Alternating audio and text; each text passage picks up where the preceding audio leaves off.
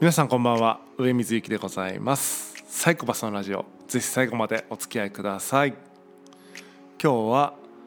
フェアであることフラットであることというお話をしたいと思っています。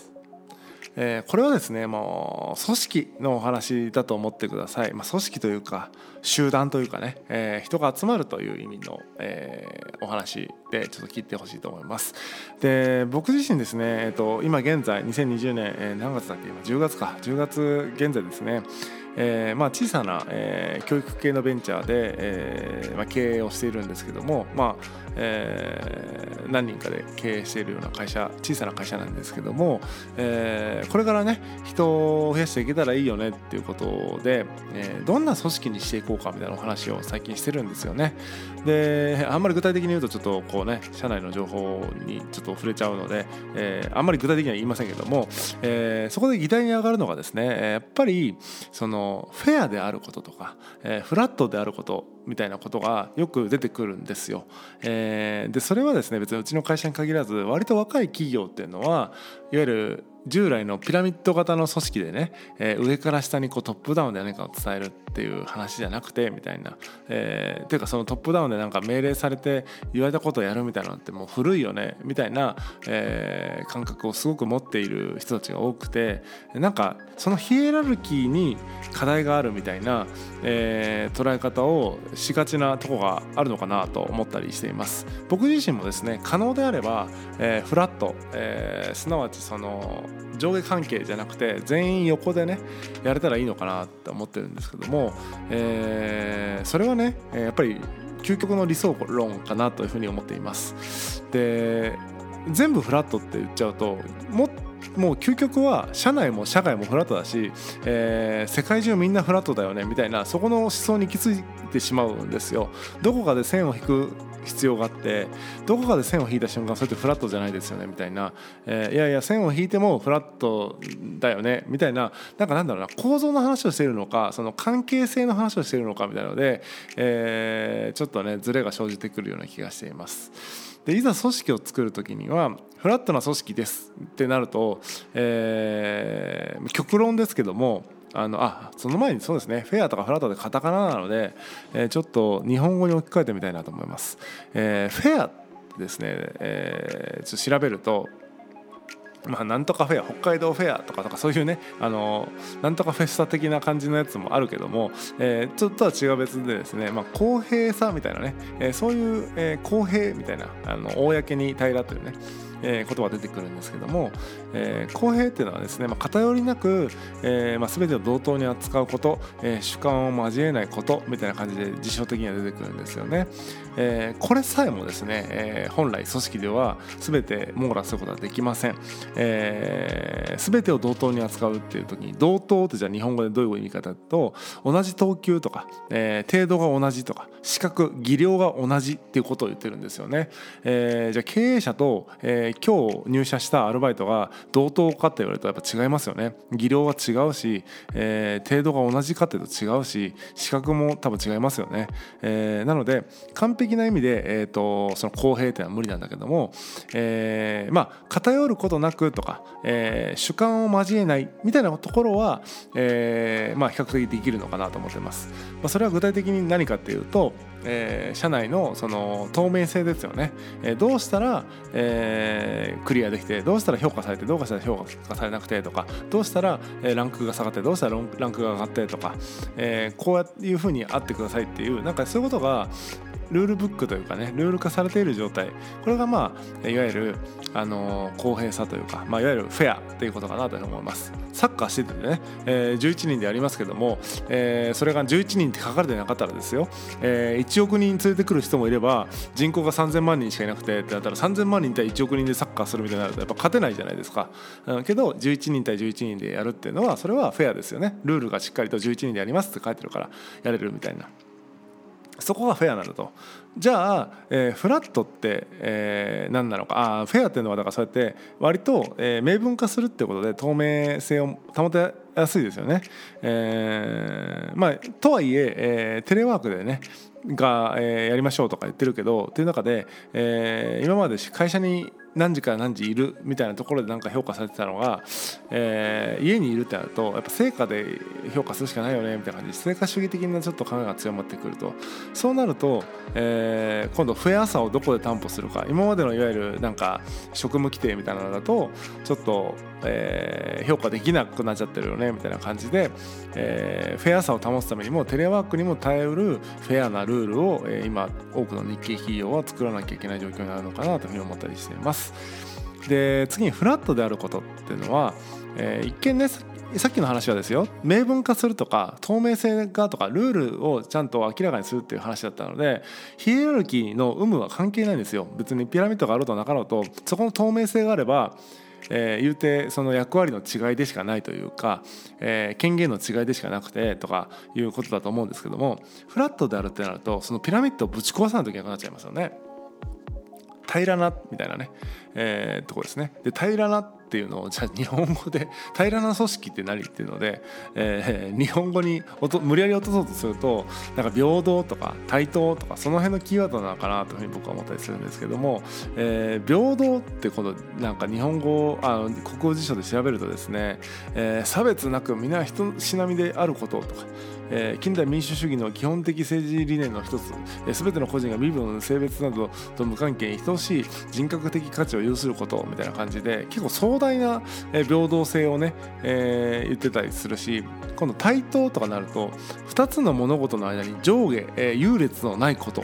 同等みたいなまた同等が出てくるし、えー、上下優劣がないとか言っちゃってるんだけども、えー、残念ながら、えー、会社を運営していく能力としてですね入社1日目のアルバイトと、え、その会社の創業者で、え、比べた時にね上下優劣ないのかってありますよね、え、普通に考えて能力でいうとあるので、え、やっぱ対等ではないんだなってことをその思うとフラットっていうのは事実上フラットでありたいという理想論であってフラットでありえないんだと思うんですよね。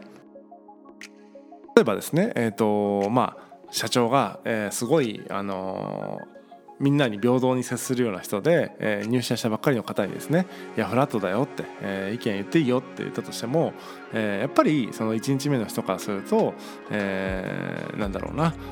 いやもうそんな分からないしとか責任取れないしとかでなっちゃうし、えー、本当に忖度せずに意見言ったら言ったで創業者側は、えー、いやいやそんなこと言われてもさみたいなこっちはこっちでいろいろ歴史があってみたいになっちゃって結局、えー、見えないと言ったらあれですけども、えー明文化されてない暗黙のヒエラルキーとか暗黙の権限が働いて、えー、結果、えー、その偉い人が決めてしまうということが起こっちゃうんですね。だから構造上一見フラットに見えるけれどもそこには、えー、点線でねヒエラルキーのピラミッドがあって、えー、なんだろうな、あのー、結果その偉い人が決めちゃってるよねってことが起こっちゃうと。それって、えー、フラットなようでいて実はすごくアンフェアなんですよね。なんでその人がどういうプロセスを経て何の承認を得てそれを決まったのかみたいな感じで、え結果忖度で、え決まっちゃったりするんじゃないかなというふうに、え思ったりするわけです。えー、で僕自身もですねやっぱりそのフラットな雰囲気そのアルバイトだから言っちゃいけないとか思わないし組織が良くなるんだったらどんどん言った方がいいと思っているんですけどもフラットだよって言っちゃうとやっぱりちょっと違うのかなと思っていて、えー、じゃあ何を自分は目指していくのかなと、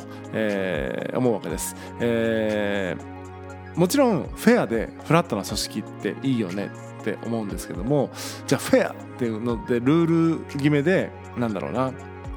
えー、こここういうあれで承認すればいいよねっていうのを、えー、役職で分けちゃったらそれってフェアじゃあフラットじゃないから、えー、フェアでフラットという時にはそのフェアのルール作りさえもフラットでないといけないみたいな感じになっちゃって、えー、すごい究極の民主主義みたいな、えー、よくわからない感じになるんじゃないかなと思います。例えばボールペン1個買うのに、えー、全社員で投票してとか、えー、なんか3分の2以上の信任を得られたらみたいなそんな話になっちゃったりとかえ、事業計画をどうするかとか資金調達どうするかみたいなのを入社1日目のアルバイトと一緒に議論するとか、え、そんなレベルになっちゃうのでちょっとフェアあフェアでフラットっていうのは、えー、極端ですけどもそんな感じになっちゃうよねと思うんです。で現実的にじゃあ組織を作る時にどうすればいいかっていうと、えー、まあフェアな組織を目指すのかそれともフラットな組織を目指すのか、えー、はたまたですねフェアでもないフラットでもない組織を目指すのか。はたまた、えー、さっき言ったみたいな、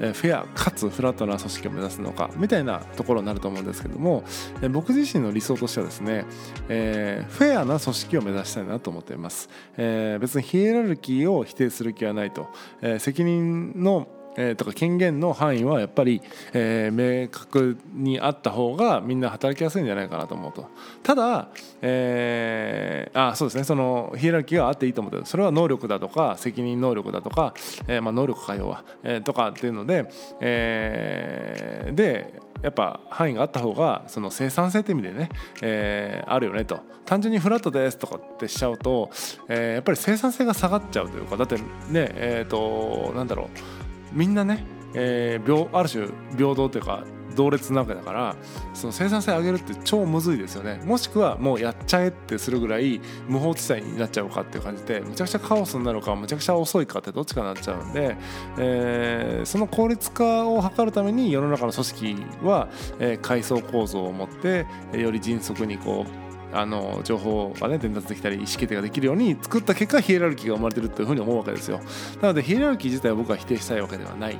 で、えーフェアにねそのヒエラルキーを行ったり上に行ったり下に行ったりっていうことができると。ただ、えー、今上に行ったり下に行ったりみたいな仕方をしちゃったんですけども、えー、それを上下、えー、なんだろうな今の上下っていうのは責任能力の上下とか、えー、権限の上下の話をしてるわけであって人間的な上下ではないわけですよ、えー、ところがね世の中はそのヒエラルキー例えば仕事のねある会社に所属した時のヒエラルキーの上下を人間的な上下というふうにいわゆる儒教的なね、ええー、なんかその要素となんか結び合わせて役職が上だから、えー、なんかこう人間的にも上とか、えー、意見しちゃいけないとかそういうなんか混ざり合ってるような感じがするんですよね。それはいろんな組織を見ててもなんか年上の人には言っちゃいけないとか役職が上の人には言っちゃいけないみたいななんか、えー、雰囲気を感じるんですけど僕はそうじゃないと思ってて何かを決めれる権限とかそういう意味でのヒエラルキー責任の範囲とか守備範囲のヒエラルキーであって人間的な上下ではないというふうに思ってるんですね、えー、そういう意味でいくと、えー、フェアな組織、えー、透明性のある、えー、ルールが明文化された、えー、組織であるってことを目指す一方でそのヒエラルキーを、えー、フラットな目線で見れるというかあくまで役割の違いでしかないとかそういうことをですね、えーまあ、考えたりしてるんですがやっぱりそれっていうのはこうある程度の認識の解像度がないとですねそのフェアとフラットが違うとかフェアっていうのはそのルールルールブック構造の話であってフラットっていうのは関係性の話なんだよとかって言ってもちょっと意味が分かりにくいというえ問題があって結局このフェアであることとかフラットであることっていうのはえとても難しいなと思い、え、なかなか解決策というか、えー、ゴールがえ見えないなと思っているところでございます。組織というか集団というか人が集まるとやっぱ難しいなと思うところでございます、えー、皆さんの、えー、身近な組織、えー、身近な集団はいかがでしょうか？改めてですね、えー、フェアかなとか、えー、フラットかなということを考えてみてください。その2つはですね、えー、なんかある種ごっちゃにしがいちなんですけども、えー、そのフェアであるという透明性公平性とか、えー、フラットであるっていうその平等性みたいなものは全く別物なのでですね、えー、ぜひ一度、えー、自分の身近なところで考えてみていただけるといいかなと思います。本日は以上でございます。またお会いしましょう。さようなら。